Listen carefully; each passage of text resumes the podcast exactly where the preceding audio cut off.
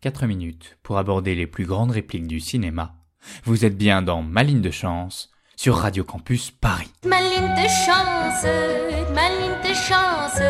Dis-moi chérie, qu'est-ce que t'en penses? Ce que j'en pense, quelle importance. Tais-toi et donne-moi ta main.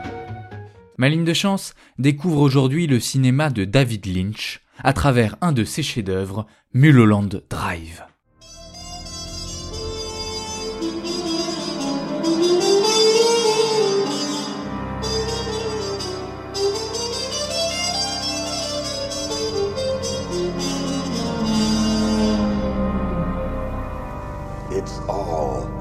Recorded.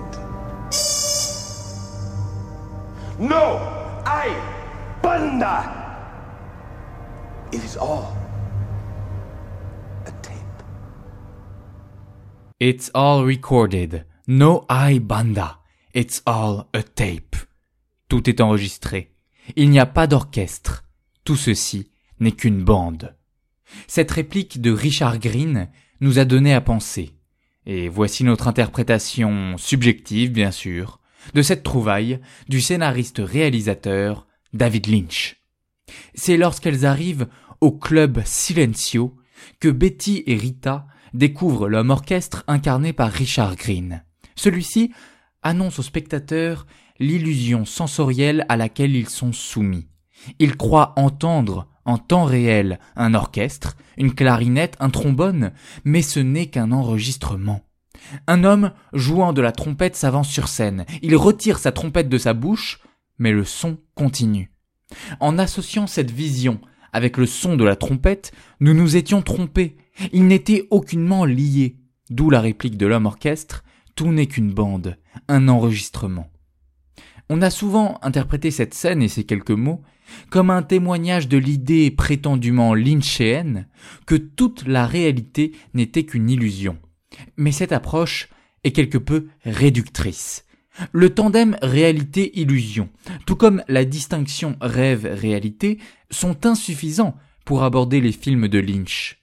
Que signifient les mots de l'homme orchestre? It's all a tape que ce que nous prenons pour du direct n'est en fait que de l'enregistrer. Mais la particularité de l'enregistrement par rapport au direct est qu'il peut être réécouté, rejoué, et ce, à l'identique. Autrement dit, il est reproductible. Et c'est en cela que cette scène de Lynch nous fait songer à l'œuvre majeure du philosophe Walter Benjamin, l'œuvre d'art à l'époque de sa reproductibilité technique. Dans ce livre, Benjamin développe le thème de la fin de l'aura des œuvres d'art. Le fait que les œuvres d'art étaient auparavant uniques, une peinture, une sculpture, ce fait leur donnait une certaine aura. L'aura, c'est l'ici et maintenant de l'œuvre, c'est l'effet qu'elle produit en tant qu'elle est unique et en tant qu'elle a une histoire. Mais la reproductibilité des œuvres avec la photographie, avec le cinéma, entraîne une disparition de l'aura. Les œuvres d'art n'ont plus désormais, dit Benjamin, une fonction mimétique, elles ne demandent plus à être contemplées.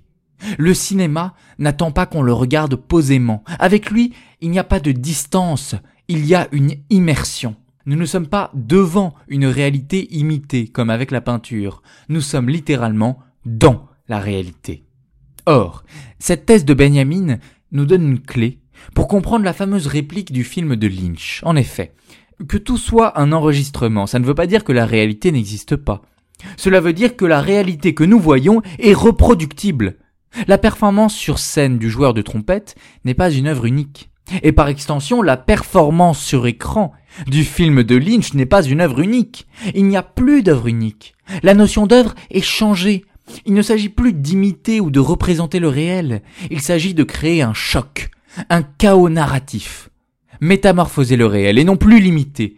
Voilà en définitive ce que fait l'enregistrement à la réalité.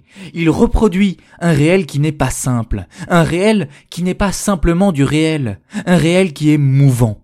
C'est dire à quel point l'œuvre de Lynch dépasse la simple distinction rêve-réalité et nous ouvre à une appréhension originale du monde qui nous entoure.